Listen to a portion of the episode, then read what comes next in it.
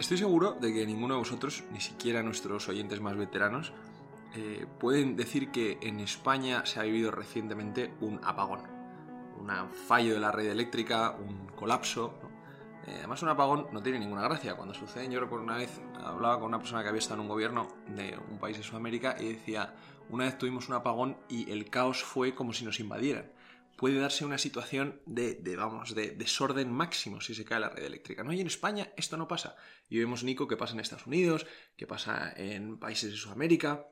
Nuestra red eléctrica es resiliente, me has dicho, ¿no?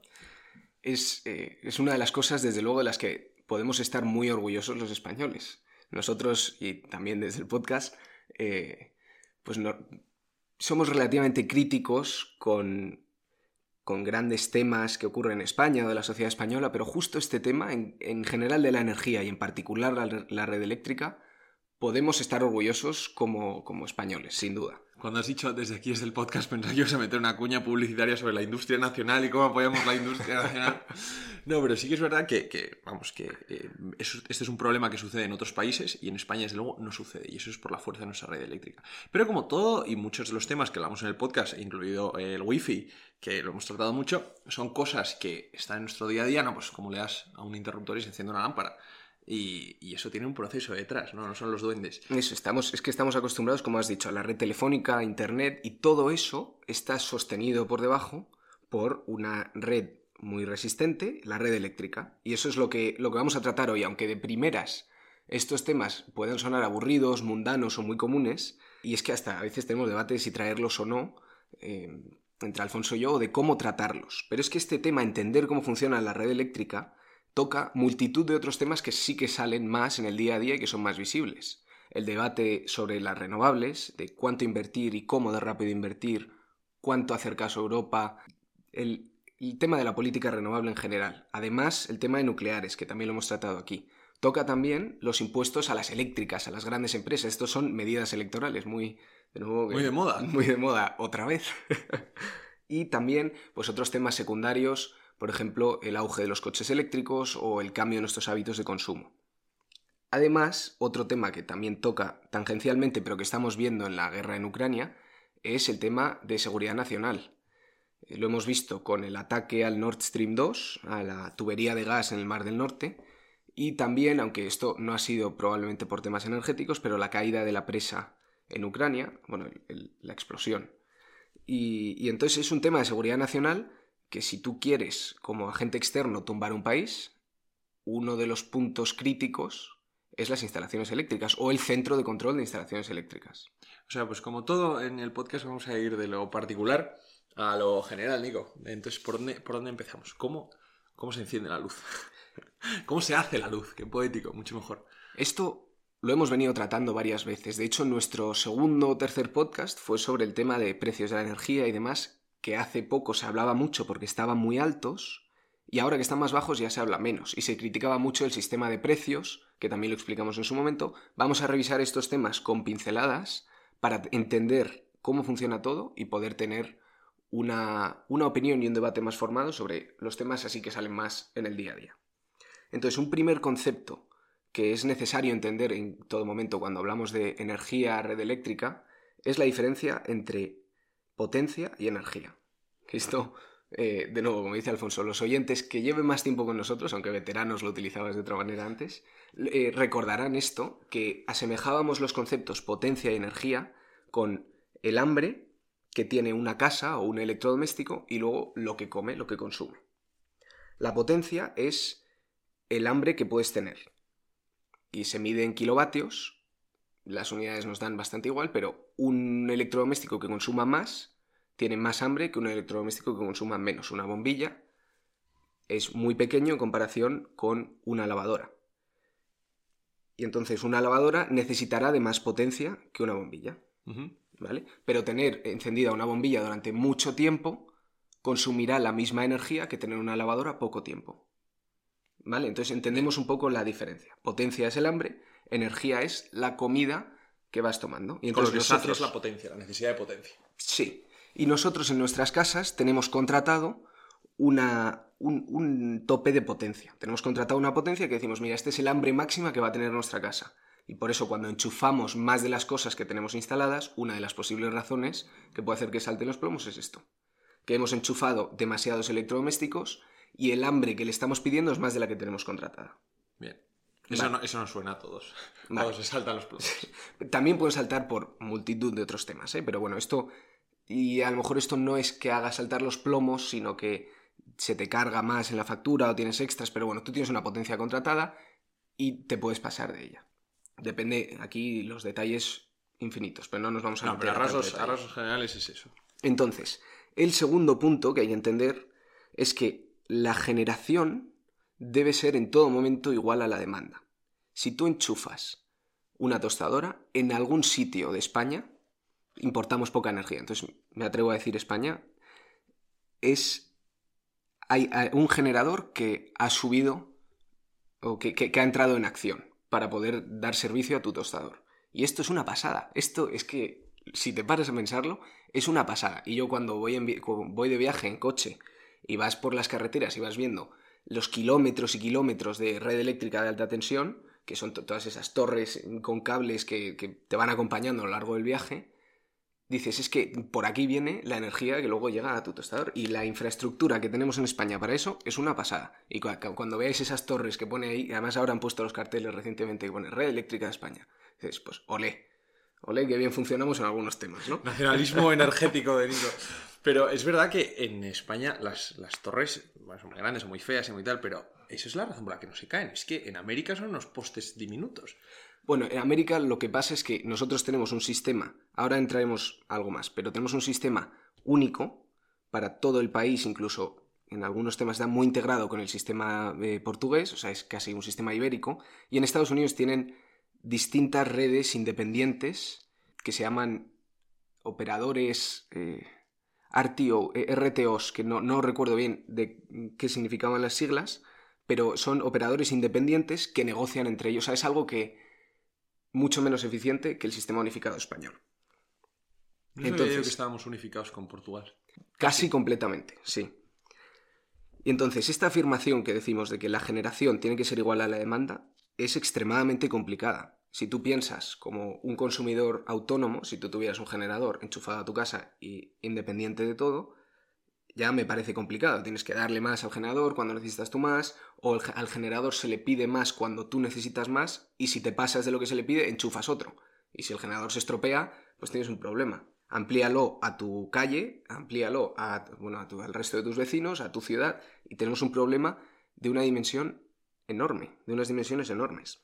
Entonces esto, quien lo coordina en España, ahora vamos a verlo, pero recibe más de 160.000 señales, o sea, puntos de información, de pues aquí un poco más, aquí un poco menos. Esta conexión se ha caído. 160.000 señales que se actualizan cada 10 segundos. O sea, esto para que nos imaginemos son lucecitas amarillas encendiéndose en una pantalla, ¿no?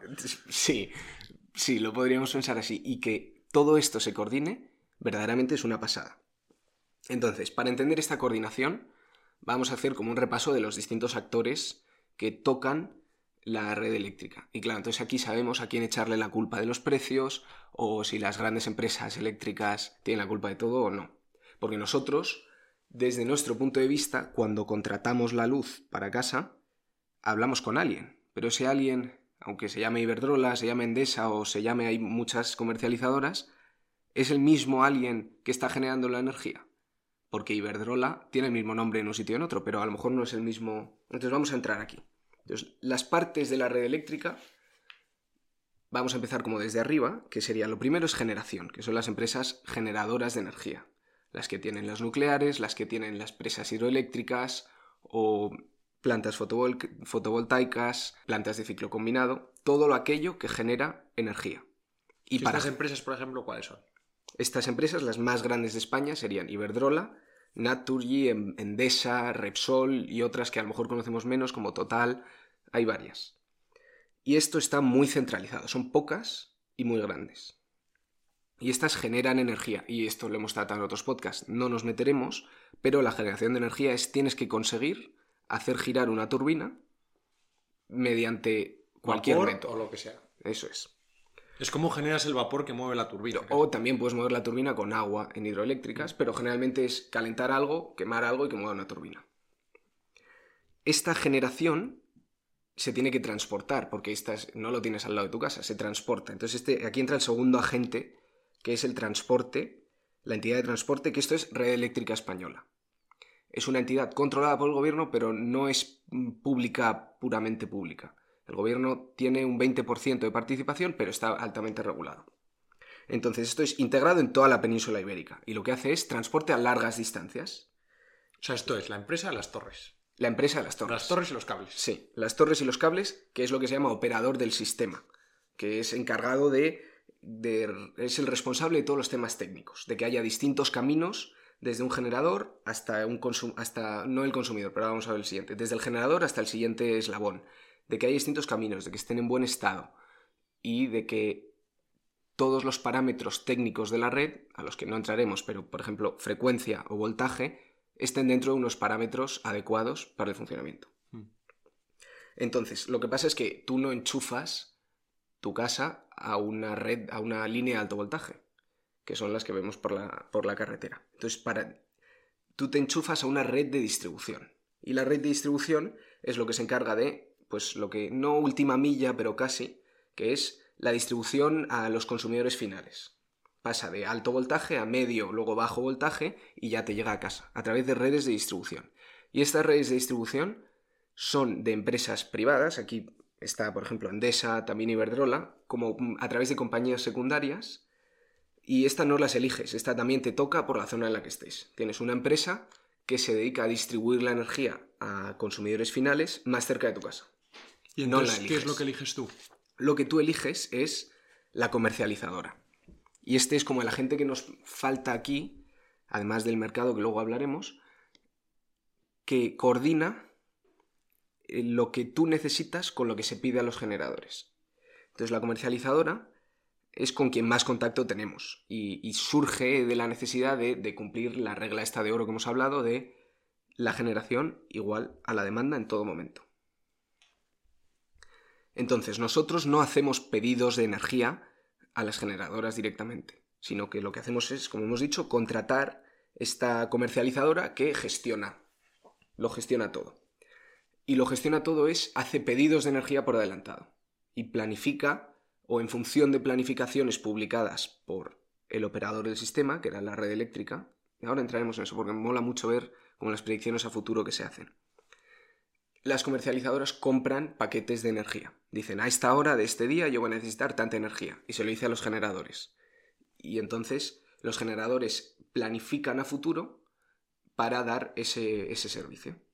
Tú le compras a las comercializadoras el- unos, unos términos de contrato, como hemos dicho, un hambre de tu casa, un precio por comida, o sea, la potencia, un precio Por por, kilovatio hora, por energía, y puedes acordar, pues aquí es el contrato, la libertad que tengas. Verdaderamente todo funciona con una sinergia que es que raro que funcione, en un- eh, ¿no?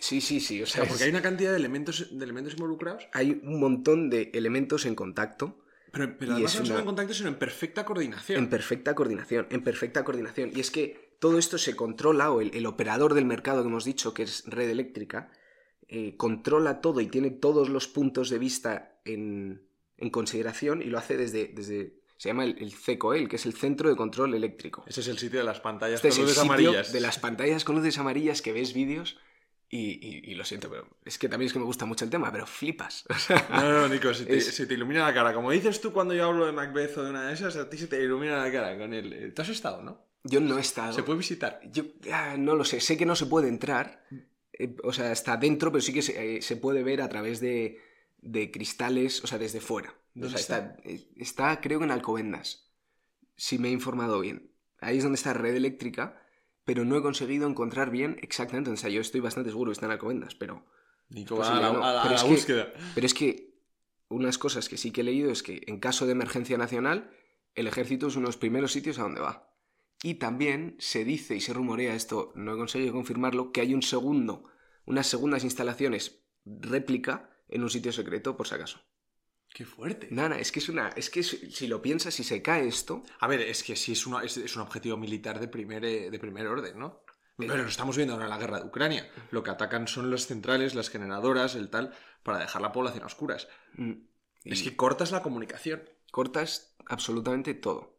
Y es que desde, desde la comida, o empezando por la comida, eso como tú dices, comunicaciones, calefacción en caso de que utilice algo de electricidad, o sea, es...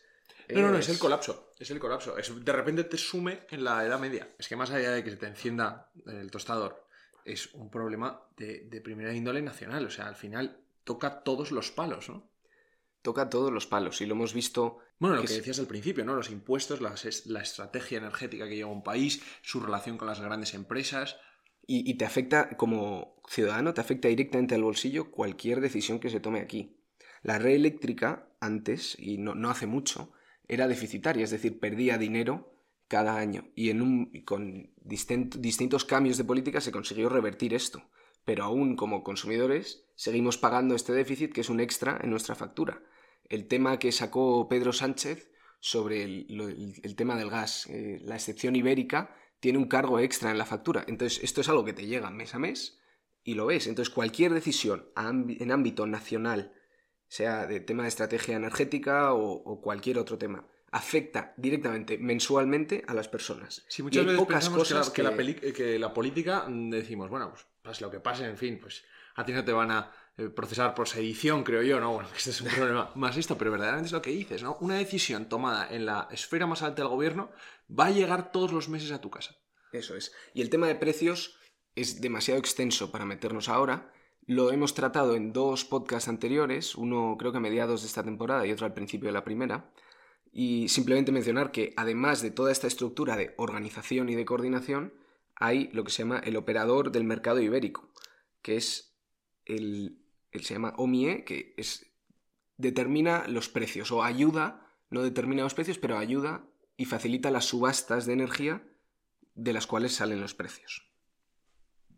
Entonces, esto, pues ya hemos discutido y se ha discutido hasta la saciedad la diferencia entre marginalista o los beneficios del mercado marginalista o no. No vamos a entrar ahí, simplemente eh, es importante, o sea, yo creo que es interesante saber cómo funciona. Y... Los primeros podcasts que, hubo en los que Nico nos explicaba muy bien cómo uno tiraba del otro, eh, se quedaba uno con los famosos beneficios caídos del cielo y tal.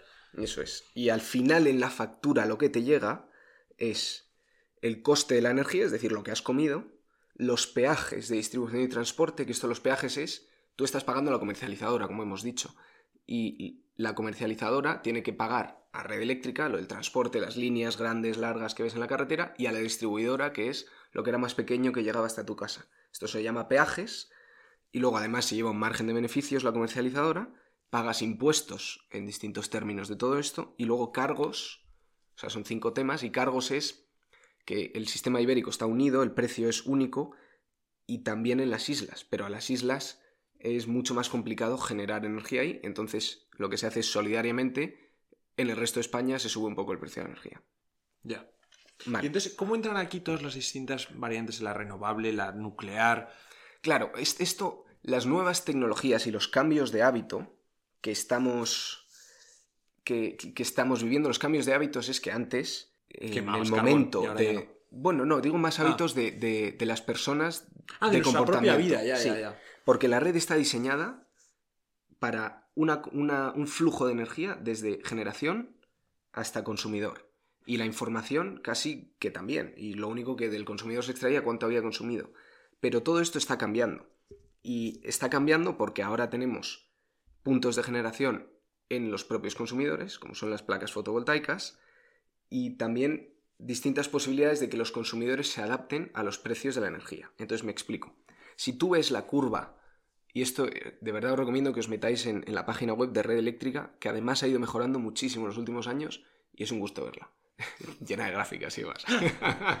Entonces, si ves la curva de consumo de un día, ves la predicción que tiene para el resto del día. Además, esto en cuanto te metes te sale, es muy fácil de encontrar la curva de cuánto se va a consumir, cuánta potencia demandada va a haber en un día o en cada momento del día y luego cuánto tienen planificado. Y si un, tema que salta mucho a la vista aquí es que no es, no es constante. En ciertas horas del día consumimos más que en otras. Y entonces, y a ver si consigo explicar esto bien. El tema de que las renovables estén suponiendo cada vez una porción más alta del mix energético, significa que tu planificación a futuro es más complicada. Es decir, antes el problema era, tenías que predecir como operador del sistema el consumo que iba a haber y tú planificabas tus generadores que estuvieran encendidos o apagados en cada momento. Pero ahora tienes que planificar también que tus generadores tienen parte de energía renovable y no sabes a ciencia cierta, no puedes programar que haga sol, que haga más viento, no lo puedes programar. Y ahora mismo está en torno a un 50% lo que utilizamos de renovable y, no, y lo que no utilizamos. Entonces, si tú tienes planificado un momento dado de renovables y, por lo que sea no sale, por lo que sea no sale, necesitas que entren en línea, que entren en funcionamiento plantas secundarias que no sean de renovables muy rápido. Y este muy rápido, cualquier cambio muy brusco es muy caro. Es muy caro para las generadoras y para, para todo el tema de distribución. Y entonces, el hecho de que estemos cambiando a renovables muy rápido, y aquí parece que estoy haciendo un caso contra renovables, que no lo es para nada, pero simplemente una, una advertencia que están haciendo distintos entendidos sobre la materia. Y es... Que este cambio comportaría un coste mayor. Eso es. Y entonces, esto es simplemente tenerlo, tenerlo en cuenta, que es que tenemos que ahora que predecir, además de la demanda, la generación. Claro, porque, por ejemplo, ¿cuál es la hora a la que más consumen los españoles? Hay dos picos generalmente en el día, que es antes de comer, un poco antes de comer, y en torno a las 9 antes de dormir también. Claro, es que las 9 antes de dormir ya no tienes sol. Y además muy rápidamente te quedas sin sol, es como si todas tus placas se apagaran. Además, especialmente en, los meses de, invierno. Sí, en invierno tienes más problemas con las renovables y con el sol. Aquí me estoy acordando de lo, cuando Pablo Casado dijo que, pues que las placas de sol o que por la noche no tenía sol y se rieron de él. Sí, sí, sí. sí. Y, tenía, y, tenía, toda razón, sí, porque dijo, yo no sé vosotros, pero ayer en Madrid a las 8 de la tarde era de noche. Es verdad, se me había olvidado eso. ¿Cómo pasa el tiempo?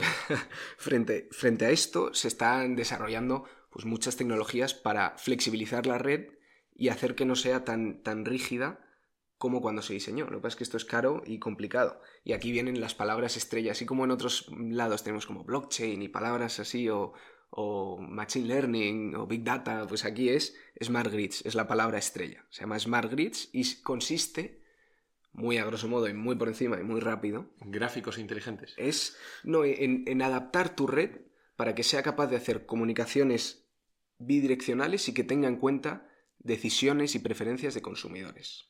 O sea, casi como en un Internet de las cosas que se autorregule la red. Sí. Que no te dónde falta, dónde así. Es decir, que tú como usuario puedas decir, a mí no me importa que el lavaplatos se encienda hasta ahora y entonces hablo en el contrato con mi comercializadora que si la energía está muy cara o que si otros sitios necesitan más energía, pues que mi lavaplatos se ponga más tarde. Claro, esto no suena a ciencia ficción ahora mismo. Pero bueno, hacia eso está entendiendo. Ahora mismo, o sea, antes tus contadores tenían que venir a ver cuánto, cuánta energía habías consumido. Y esto hay legislación en España bastante avanzada respecto al resto del mundo, que ya se, sustituyeron los contadores y se comunican o se están tratando de comunicar aguas arriba en la red. Y ahora viene una segunda renovación de contadores, creo que en los próximos dos años, o no sé si dentro de unos pocos años nos vuelve a tocar renovar contadores otra vez. Y entonces todo esto sería adaptar los hábitos de los consumidores. Esto suena a cuando nos decía también el gobierno, no, pues pon la lavadora a otras horas. A las 3 de la mañana, que eso es estupendo. Claro, pero que esto se haga. la lavadora. Es posible que no solo los consumidores, sino a nivel industrial y de manera más automática y que a ti no te suponga un, un problema. Un ejemplo claro de esto, que se está intentando hacer con más éxito o con menos éxito, es que tu coche, si tú tienes un coche eléctrico, que se cargue en los momentos que tenga que sea más barata la energía, tú lo tienes enchufado, pero se carga por la noche o se carga en algunos momentos que sea más barata la energía, generalmente es por la noche. Pero, que si tu casa necesita, pueda chupar del coche. Pero es que eso sí lo entiendo, porque tú un coche lo tienes enchufado toda la noche y tal, pero de repente decir que, venga, el lavaplatos cuando esté más barata la energía, de repente se va a encender el lavaplatos a las 2 de la mañana y lo tienes vacío. No, bueno, eso no sé bien cómo funcionaría. Es un ejemplo que a lo mejor si te pones a pensarlo, pues tiene mucho por donde atacarlo, pero es la idea es que haya más comunicación bidireccional y más capacidad de adaptarse a la demanda y la generación que ahora están teniendo los consumidores. Vamos desde luego a un mundo de futuro que a mí me sobrepasa. ¿eh? bueno, esto vamos a ver.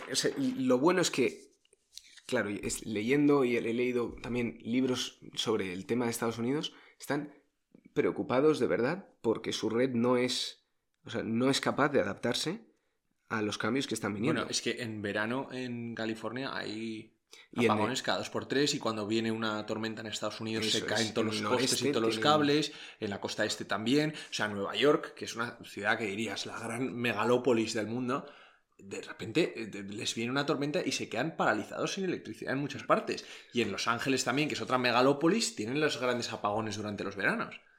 Sí, sí, y en, y en Europa había, y además yo esto lo leí y tuve también ahí, mm, lo pensé durante un tiempo, aunque no llegó a ocurrir, hubo habladurías de que iba a haber eh, un apagón de este invierno pasado. Es verdad, O con la guerra. apagones.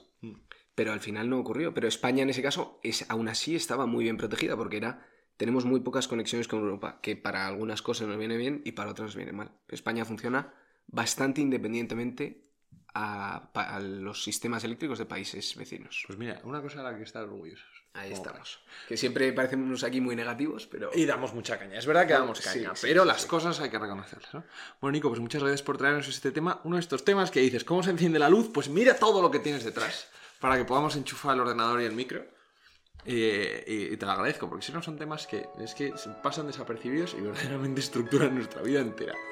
Eh, así que nada, muchas gracias. Te veo la semana que viene. Con un tema nuevo.